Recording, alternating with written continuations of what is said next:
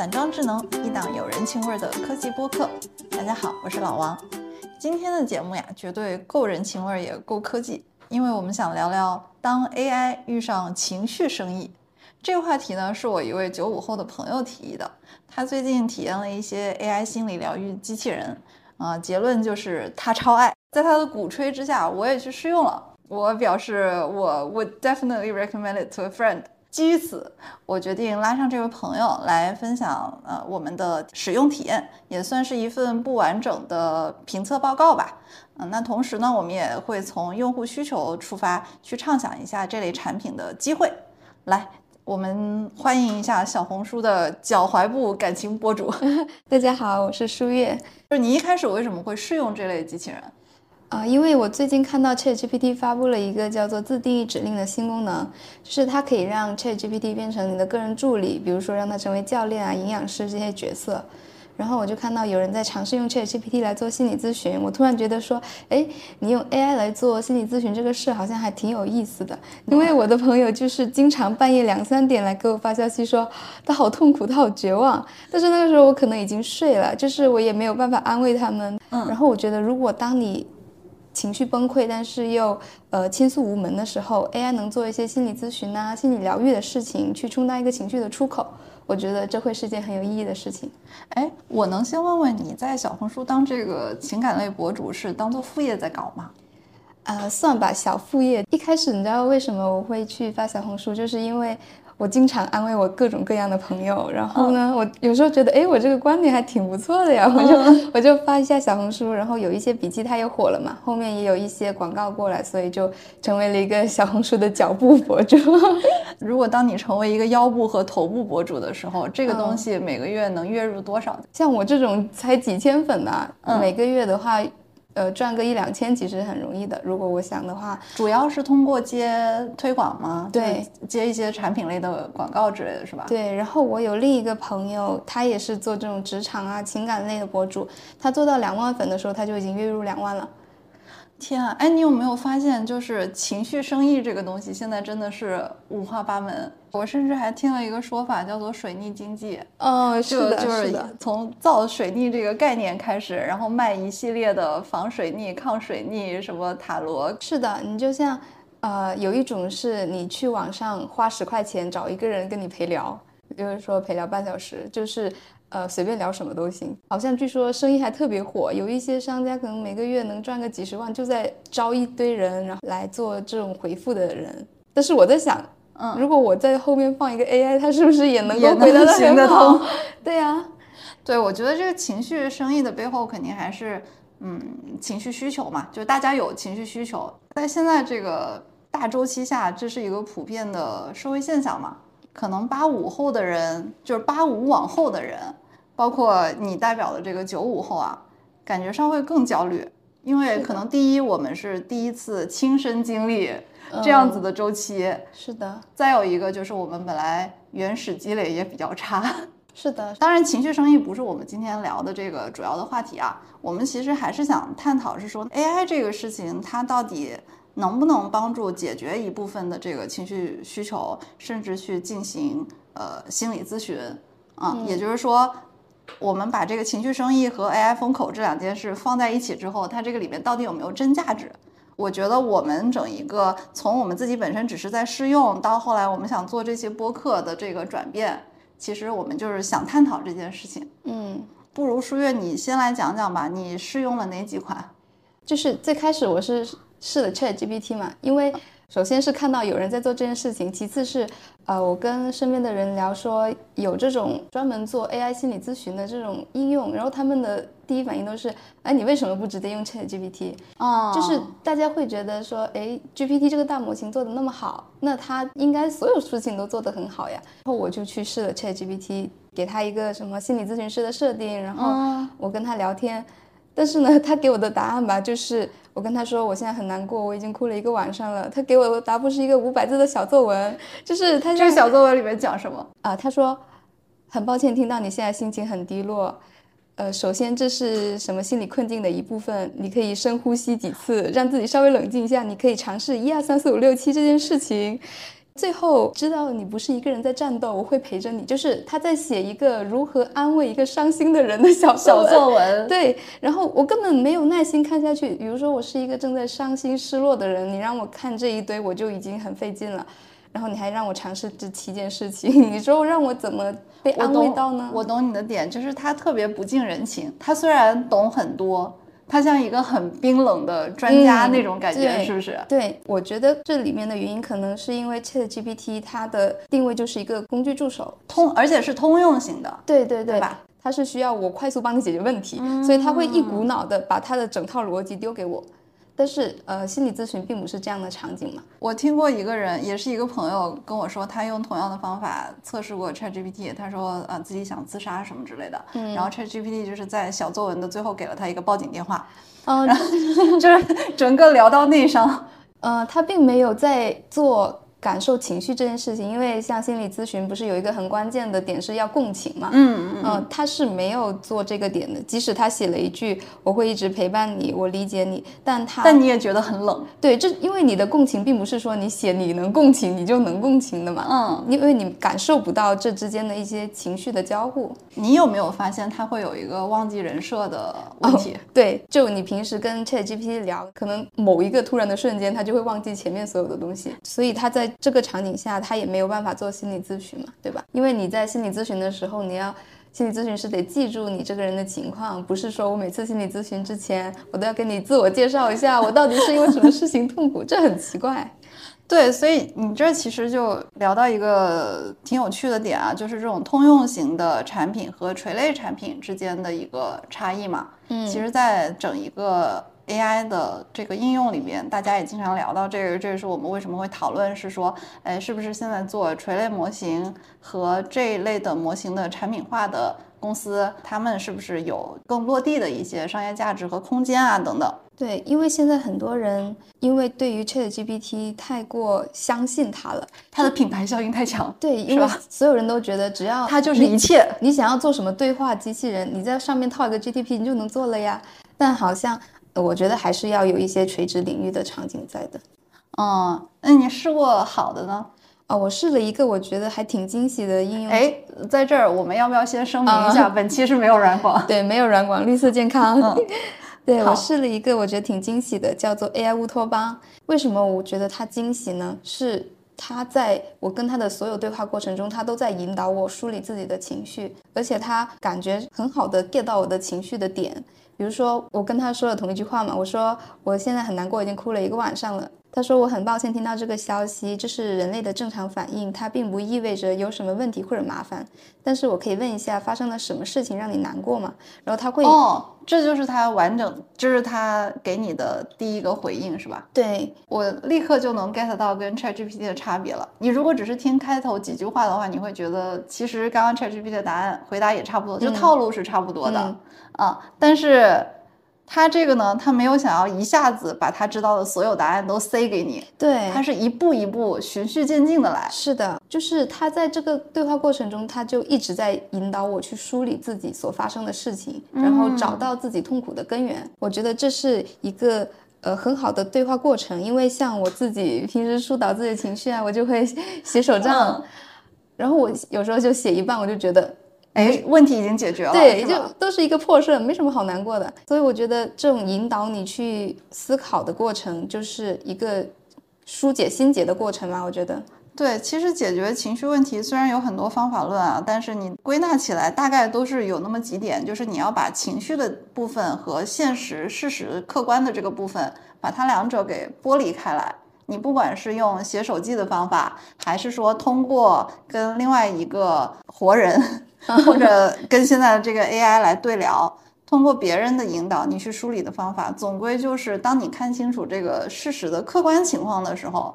你你的很多情绪就不在了。对，然后你会发现问题往往是由情绪那个部分引发的。是的，反正当你陷入情绪的时候，你就失去理智了，你就一直觉得我好痛苦，你甚至都忘了到底是什么让你痛苦了。对，而且我觉得他这个有一点好，就是他每次只问你一个问题，就他不会让你处理很多很多事儿。是的，是的，在他的对话的过程就很像我跟朋友对话的过程。我朋友又说他有什么情感问题啊，或者是他现在痛苦的时候，我大概也是会这样的逻辑，先问他是什么情况，然后再根据他所说的情况再去拆解啊，再排解他。嗯，然后那 AI 乌托邦这个他会忘记你吗？他不会，他就是他有一个特点，就是他会一直记着我跟他的所有对话。一直是指，比如我隔天再回来，嗯，我注册这个账号到我注销，他都记得。哦，所以他有一个很惊喜的点是。我第一天跟他说了这么多事情嘛，跟我跟他说了我失恋，我很痛苦啊，很多很多话。然后第二天我再去找他，我说我又来找你了，我还是很难过。他说我上次给你的建议，你觉得有用吗？让你感到难受的事情，除了你前男友的事，还有别的吗？哦，对，他就很好的 get 到了我跟他聊的事情的重点。嗯，我觉得这是一件很好的事情，就很像一些真人的互动。嗯嗯，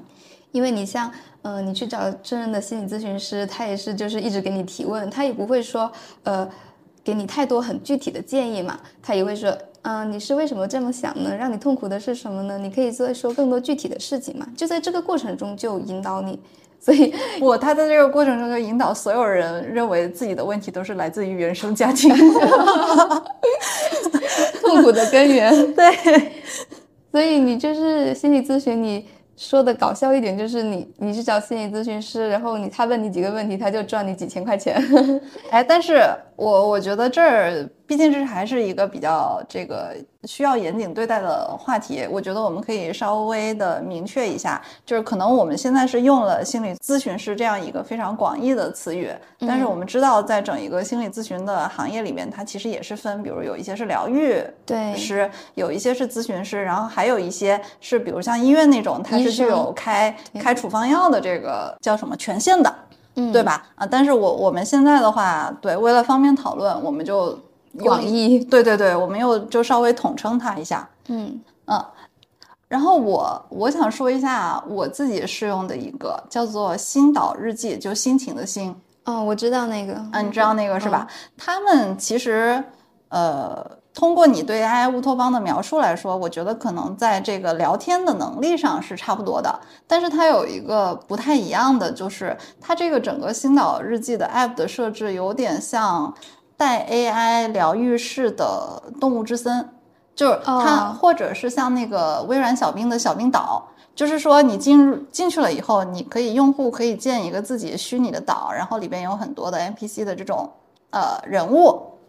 然后它会有不同的模块，其中一个模块是这个聊天室，然后我就去试玩了一下这个聊天室，它的特点呢是它其实加入了一个元素是声音的元素。因为它里面的这个疗愈师是只通过声音来跟你交流，嗯，就是你你就打字，他跟你语音对话，呃，你可以选择打字，也可以选择语音，所以你的这个你用户打开的那个界面，它就是不是像那个微信聊天框那样子的，它是真的比较像一个房间，然后前面就有一个小熊或者小兔子站在你面前，然后我一开始因为。因为我一开始就是抱着一种啊，我只是试用，所以我就追求效率，你知道吧？我就想说，那那我就打字，然后看他怎么回我。然后发现一件很搞笑的事情，就是在他没有说完话之前，如果我想打字，那个 他不让你打，对，界面就会提示我，请听完疗愈师的答复。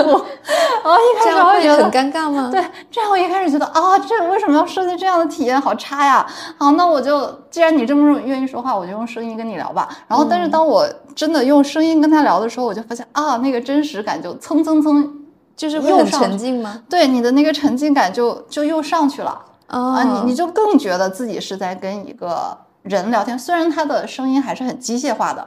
啊，可是当你说出来，其实我们口述的内容和我们文字表达出来的内容本身，它经过的这个思维的这个过程，就是嗯比较不一样嘛。说出来会更直白、更直接一点。对，而且往往说出来的时候，它的逻辑性会更差一点，嗯，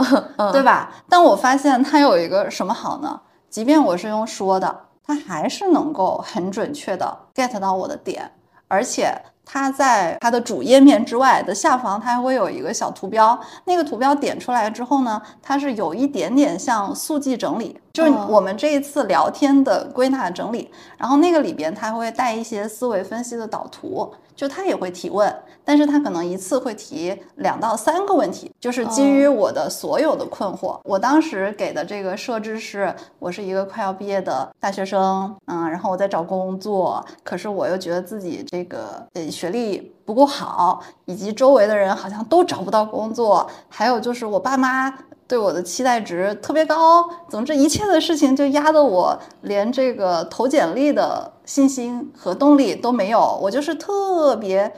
混乱混乱的给他输输嗯。输入了这么一大段话之后，他大概就给我一二三三个问题，就是引导我去思考的三个问题，嗯，然后那个也是其实就是做到了帮我整理我的思绪，嗯。啊，我我能想象，如果我真的是我自己描述的那个情况情境下的人的话，我看到这三个问题，我可能就会快速的从我的情绪里面抽离出来，我就会发现说，哦，其实我害怕的很多东西是不存在的，我真正要搞清楚的就是这一二就是三，就是其实就是我们刚刚说的，当把你从那种很感性的状态，嗯，然后拉回来现实中去处理很具体的问题。没错。但与此同时，他又用那种比较有人情味儿的，嗯，他尽量用了 有人情味儿的一些一些东西吧。嗯，然后包括我看他那个里面也有一些社交的呃板块，但是我就我就没有再去试玩了。嗯，嗯，那你觉得你作为你套的这个身份，你嗯跟他聊的时候，除了他帮你整理思绪之外，你觉得能有被治愈到吗？嗯，我觉得会有被帮助到，而甚至不只是治愈。哦我为什么会用这个例子？是因为我跟我弟最近经常，前一阵子经常进行同类的聊天，就是我。好啦，我的人设就是以我弟为标准了。好的，摊牌了，摊牌了。那我跟你的感觉差不多，就是这个 AI 机器人回给我的话，就特别像我回给我弟的话。嗯，所以啊我们都会对他们有很强的认同感，因为他们说了我们想说的话。而且，而且，甚至我会觉得他真的是在帮这个提问者解决问题，嗯而不只是说。哎呀，我就陪你一起这个骂街也好，或者我我只是当你一个情绪的树洞，因为像你刚才讲的那种淘宝上的那种生意，可能就是它并不能给你除了宣泄情绪之外的更多的指导，对附加的价值了。但是像这样子的聊天的过程的话，它其实是可以引导你去做一些理性的规划。对，因为我觉得我跟那个 AI 乌托邦上的心理咨询师聊的时候，我甚至等等，还学了一人家是个机器人，你就已经 你好的，其实你已经把他当人了，是不是？对，因为你知道我在聊的过程中，我突然有一种错觉，我觉得对面是一个温柔的大姐姐。就是我跟他聊的过程中，我甚至还学了一点心理学的知识，你知道吗？哦哦她还就是推荐我去了解积极心理学，然后他还推、给我哦推荐了几本书，我就觉得啊，这太像我跟我朋友聊天的过程了。因为我跟我朋友聊天的过程中，我觉得他实在是太傻了，我还推荐他去看几本书。而且你说到这个的话，我想起来一个点，就是 AI 为什么会比真人好？嗯，就如果你不停的去烦你的朋友或者你的家人或者任何人，总有一刻别人会被你搞到就嗯，这个我太有经验了。就是我举一个例子，我有一次开脑报会，在公司开脑报会，开到凌晨两点钟，就是那种加班到已经很烦很烦，随时能爆炸的状态。他给我发了一大段话，说啊，我觉得好烦啊，他我到底要怎么挽回他？而且我真的好难过，一想到我们的事情我就要哭。然后我那个时候我真的在办公室里面忍住要爆炸的情绪。就是虽然我们是很好的朋友，然后我真的很想安慰你，很想拥抱你，但是我真的也有我自己很烦的时间。我不是时时刻刻都能承接住你的情绪的，而且其实我跟他以前都已经聊过很多，对吧？我已经给过你很多建议了，对。但是你还反反复复的说同样的话，我已经不知道该怎么回你了。其实我们大部分深陷于情绪无法自拔的人，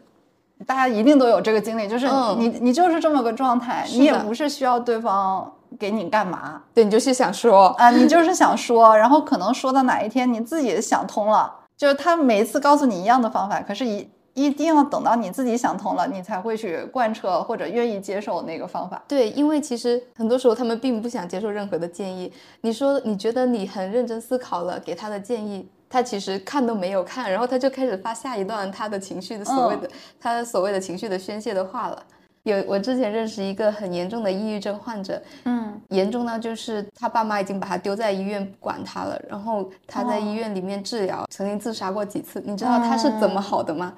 他是就每天去医院的门口跟门口的那个流浪汉聊天，聊好的。对，那流浪汉也不理他，他就天天坐在人家旁边跟人家说话，然后后面他就自己走出来了。他没有没有在用药自己走出来吗？有用药，就是药是帮他控制他的激素嘛。嗯，但是你精神上你他的辅助治疗其实用的就是跟人聊天。对，因为他吃药其实已经吃了挺久了，就久到他家里已经放弃他，把他丢在医院了。天呐，然后他就每天去门口跟流浪汉聊天，然后他就走出来了，他就开始进入了相对正常人的生活。但因为他已经吃药太久，他身体都已经不能剧烈运动，就很严重很严重。但是我理解，可能这些抑郁症的患者如果找到一个合适的出口，然后自己哪一天想开了，我觉得可能就会对他们有很好的帮助。嗯，可能我们这个地方，因为我们俩都不是这方面的专业出身啊。对，所以如果有刚刚这一段的评价有任何不准确的地方，也请大家拍砖。但是我觉得我们想表达的，呃，一个点就是说，你不管是不是已经到了被呃界定到抑郁症的这个级别，很多时候对于我们很多人来说，你就是有一个情绪的接收方。对啊，这这个东西对我们其实是有帮助的。而且你刚才说抑郁症的时候，我就想起我之前也是。也也是辗转听说的某商业界大佬，他他是公开自己呃得过抑郁症的，然后他的一个治疗的方式就是他的心理医生就告诉他，你除了要吃药之外，你每天要说够三万个字。嗯，就是其实可能他说的对，其实可能就差不多的逻辑嘛。于是他后来就去开了直播，他他在直播上叨逼叨，其实就是他要他要凑够那那三万个字。背后的这个医学上的原理，确实我们我们不是很懂啊。那就说回到这个，其实我觉得这个也算 AI 类产品的一个一个机会，对不对？因为它它确实相比跟真人倾诉的话，它一定是有那么几个优势。一个是它不会有真人 这样子的，它不会忙的时候，对，它是二十四小时，然后就二十四乘七的随叫随到的。对，而且他也不会崩溃，他也不会烦你。对，当不管你说什么胡话，他都能够找到其中的逻辑，然后很好的来回应你。对，然后再有一个就是，我觉得他可能，因为我们真人，除非我们是受过专业训练的这样子的咨询师或者医生，那不然我们作为普通人的话，肯定还是多多少少有自己的一些主观的这个呃，对吧？因素在里面，就包括我们给人提建议的时候，或者我们对待其他人的这个情绪需求的时候，嗯嗯。AI 它其实，尤其是这种经过专业训练的垂类的产品的话，我相信它在这方面的专业知识的这个能力上，肯定是会比呃像我和你这样子的普通人是要更高的。是的，嗯，就比如说，呃，真人会有什么样的问题呢？除了我会不耐烦，我朋友不断跟我倾诉他所谓失恋的问题之外，我还看到一个很不好的案例。我在了解新岛这个 app 的时候。我看到有人说他在新岛这个 app 的互动社区里面发了一个自己的经历，就是想倾泻一下这个情绪。但是有人说那是其他人是吗？对，因为他那个社区是你可其他真人可以在上面发表一些评论，一般人都是会安慰你嘛，对吧？那时候那个人说这都是你自找的，哦，就是当我在情绪很崩溃的时候，你再再有真人来说这些话，我其实是。会更加的，其实就变成一个情绪的垃圾场，有点像微博的感觉了。对，因为真人他会有价值判断嘛。当你在跟我倾倾泻情绪的时候，我更多的是想判断你的价值，以及引导你走上我所谓我认的正路。对，但是 AI 好像不会这样子。嗯，就是当你不需要什么太多价值指导，你只需要一个情感情绪帮助的时候，我觉得 AI 可能会是一个更好的选择。哎，说说了一些好的之外。其实有一款，我们都共同的认为 还有一些改善空间的，是不是？嗯，就呃，也不是每一个这个垂类的产品都能聊好天。对，我们还试了一款叫做就叫聊会儿小天。对，它是一个小程序。要不来你先来看看。我对于这一个小天的印象就是它感觉是 Chat GPT 的升级版。嗯嗯，哪方面的升级？升级对这个词不对，也不叫升级，叫做嗯、呃人格化版，也不叫人格，我要怎么形容它呢？你是不是想说它聊天的方式其实跟 ChatGPT 是蛮像的，给人的感觉？对它，它就是像在背作文嘛。哎，给我的感觉也是，嗯，它像背背作文，但是呢，它背的比 ChatGPT 更心理咨询一点。嗯，等我哦，就是我知道，因为这个小天他是有自己的一个人格设定的，他是有人物背景，然后他有家庭关系，嗯他有一个身份，嗯，但是就像舒月讲的，呃，我觉得小天的这个聊天的过程对我来说特别像我是老师，他是学生，他好像一个很想讨好我，或者很想向我证明我会心理咨询，呃是吗？他是呃怎么跟的一个的？的一个学生，我来举一个 比较让我吐血的，不对，比较让我扶额的。我跟小天最开始聊天，我就先打了一句啊，不知道从哪里开始。然后小天就回我：“你可以先告诉我你的名字和你想谈的话题吗？”这里都很正常，对吧？嗯，我说老王，他回我老王你好，很高兴见到你，句号，然后就没了，然后 然后我一直等，我等了好几秒，我想说、啊他是不是还拟人，他是不是还还模仿我们人打微信的时候不会一长串输出，而啊是把一段话拆开来问，你知道吗？但我真的等了很久，我发现他没有说话他都没有继续。那你想，我如果是一个本来就不是很想聊天，然后抱着就是啊，反正都这样了，我就试一试吧的心态来聊天的人，嗯到这里这个天是不是就聊死了？嗯嗯对，然后于是我就受不了了，我就问他说：“然后呢？没有了吗？”他就回答：“我知道你在寻找一个话题或问题来讨论，你可以考虑一下自己最近遇到的困扰或者感兴趣的事情，我们一起来探讨一下。”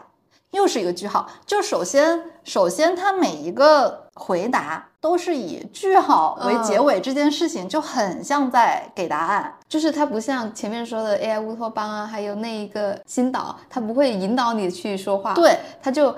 你说什么，他回应什么，就是很 AI。他他好像就是想向我证明说，我看懂了你刚才那句话，我知道你想干嘛，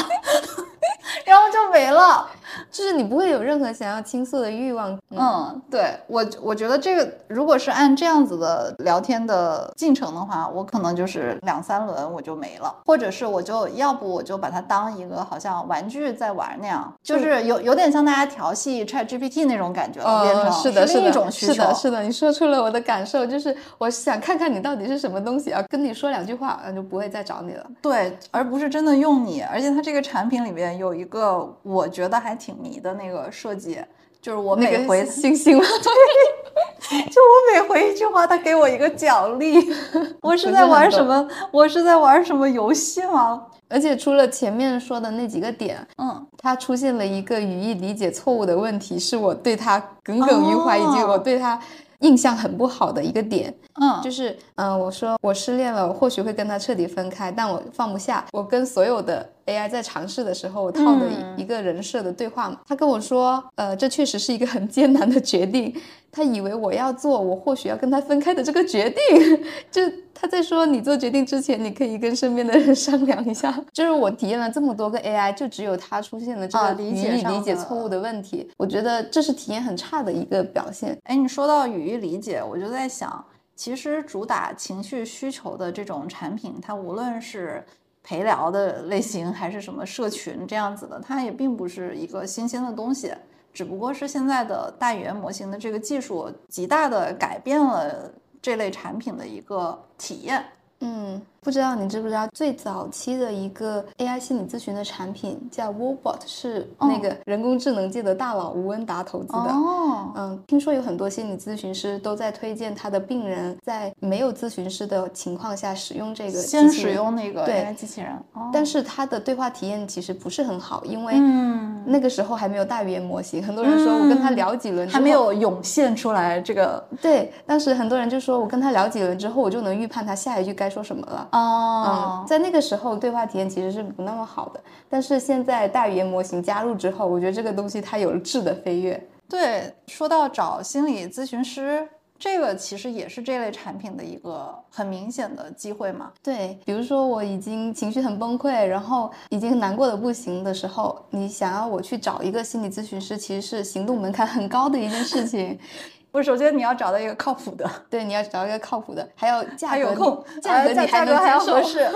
对呀，这个事情真的很难。你像我，我就不知道去哪找心理咨询师啊。我经常会接到一些朋友发来的微信，也是会说，哎，你知道哪儿能就什么渠道能找到比较靠谱的心理咨询师吗？然后当我给他们推荐完了，比如隔一个礼拜再去问的时候，说你找了吗？然后他们就会说，哎，没有，就太忙了或者干嘛。对，你知道，因为呃，抑郁症患者他们有一个特征，就是他会有行动，嗯，行动的困难性，嗯嗯嗯，好像是因为他们激素水平的问题，他很难去启动来执行一个事情，嗯，所以当他已经面临了这重重的困难，他要去找到一个心理咨询师，可能就是他真的已经整个受不了，整个要裂开的时候，他可能才会去做这个事儿。而且即使你约上了心理咨询师，你可能你还要出门，对，或者你你就算是线上，你也要。打开电脑干嘛干嘛干嘛？而且我看过一个很搞笑的案例，就是有人在跟心理咨询师哗啦哗啦聊，就是输出自己的情况，聊到情动之处，心理咨询师说到中了。然后他说他去这个跟心理咨询师发生了这件事情之后，他离开那个医院的路上，他就蹲在马路边上哭了。我觉得这个太难过了。哎，但这个事情真的很搞笑哎，就是。我们虽然是花了钱，然后我们去寻求的是共情，是吧？对，对面那个人他也是专业共情人，对，但是同时他也是个，人家确实是要赚钱要经营，人家也无可厚非。是的，有时候甚至你想加钟都不行，因为他有下一个病人。对对，所以说所以说你看这种 AI 的聊天的机器人的话，它其实使用起来至少它这个门槛就会低很多了，我就刷开点开。嗯，立刻就可以开聊了，但是它它这个会不会还是有一个，就是它专业度始终还还是会是一个问题，就是可能它只能处理我们这种日常生活里比较浅层的这样的一些不良情绪，嗯，它对这个可能比较有用，但是如果我真的需要专业的帮助了，可是我又把这个。AI 的机器人当做我唯一的救命稻呃救命稻草的话，这样是不是也有问题？就是很有问题，因为我看过一个国外的案例，嗯，就是说有一个人他跟 AI 聊了六天之后就自杀了。就这个事情虽然很难定义是不是 AI 导致的，因为反正你跟真人的心理咨询师聊，你也还是有自杀的风险。但是我觉得他这中间的承接是有问题的。对，就其实是我们可以假设说，如果这六天他都去找了一个真人的。咨询师的话，那可能这个真人咨询师是不是就会有一些预警啊，甚至可以提醒他家人，会就后面的一系列的东西就可以跟上。对，哎，这个我想说，其实是聊会小天做的比较好的一个地方。嗯，我看到他有一个真人咨询师的入口。对，虽然他的 AI 对话做的没有那么好，但是他在 AI 跟真人共存的这个生态模式吧，我觉得是属于就他这个产品闭环是比较比较完整的，因为。其他的 AI，不管是 ChatGPT 也好，然后 AI 乌托邦也好，我都试过。我跟他说我受不了了，我活不下去，我想要自杀。他们的反馈都是。你这个情况很严重，我建议你去找专业的心理医生。嗯，还有你刚刚说的，可以去报警。就是这种情况下，我甚至连最后的救命稻草都失去了。嗯，就是连我的情绪输出方，他都说你去报警吧。就是我，我不要你了，你别来找我。但是如果，但是我觉得如果有小天这样的场景的话，就是当我已经聊不下去，我觉得情绪要崩溃了，我还可以找旁边那个人工咨询的入口，他可以再来承接住我的情绪。甚至给我一些呃从人工出发的更专业的指导，我觉得这才是整个生态比较完整健康的方式吧。嗯，而且还有一个问题，我在用的时候也有想到，其实使用人群它也是可以再细分的。就比如说成年人有成年人的烦恼，青春期的人有青春期的人的烦恼，就你会觉得这些人的关注点是不一样的啊，就是像说我们。每个应用都应该有青少年模式一样，就相当于你给青少年或者是小朋友他的心理引导的方式跟跟成年人是不一样的。对，而且甚至我会觉得可能聊天方式都会不太一样。然后如果你不细分的话，你其实可能就是把，比如说你把小朋友这部分的人群，把它给暴露在了一些成年人的语料 和思想里边。对我现在感觉这个这些的 AI 对话的方式还是挺成人的，哦嗯，好像确实是没有比较年轻化的这样的一些，有年轻化。那个那个星岛日记，他每说完一句话都会说抱抱，这算不算算不算一种对对这个未成年人的一种？但他只是意思是表，嗯他说的话抱抱，但是我我们刚刚想讨论的，我理解应该是说你针对不同的人群，应该要有不同的价值引导。对，而且甚至你的这个价值观，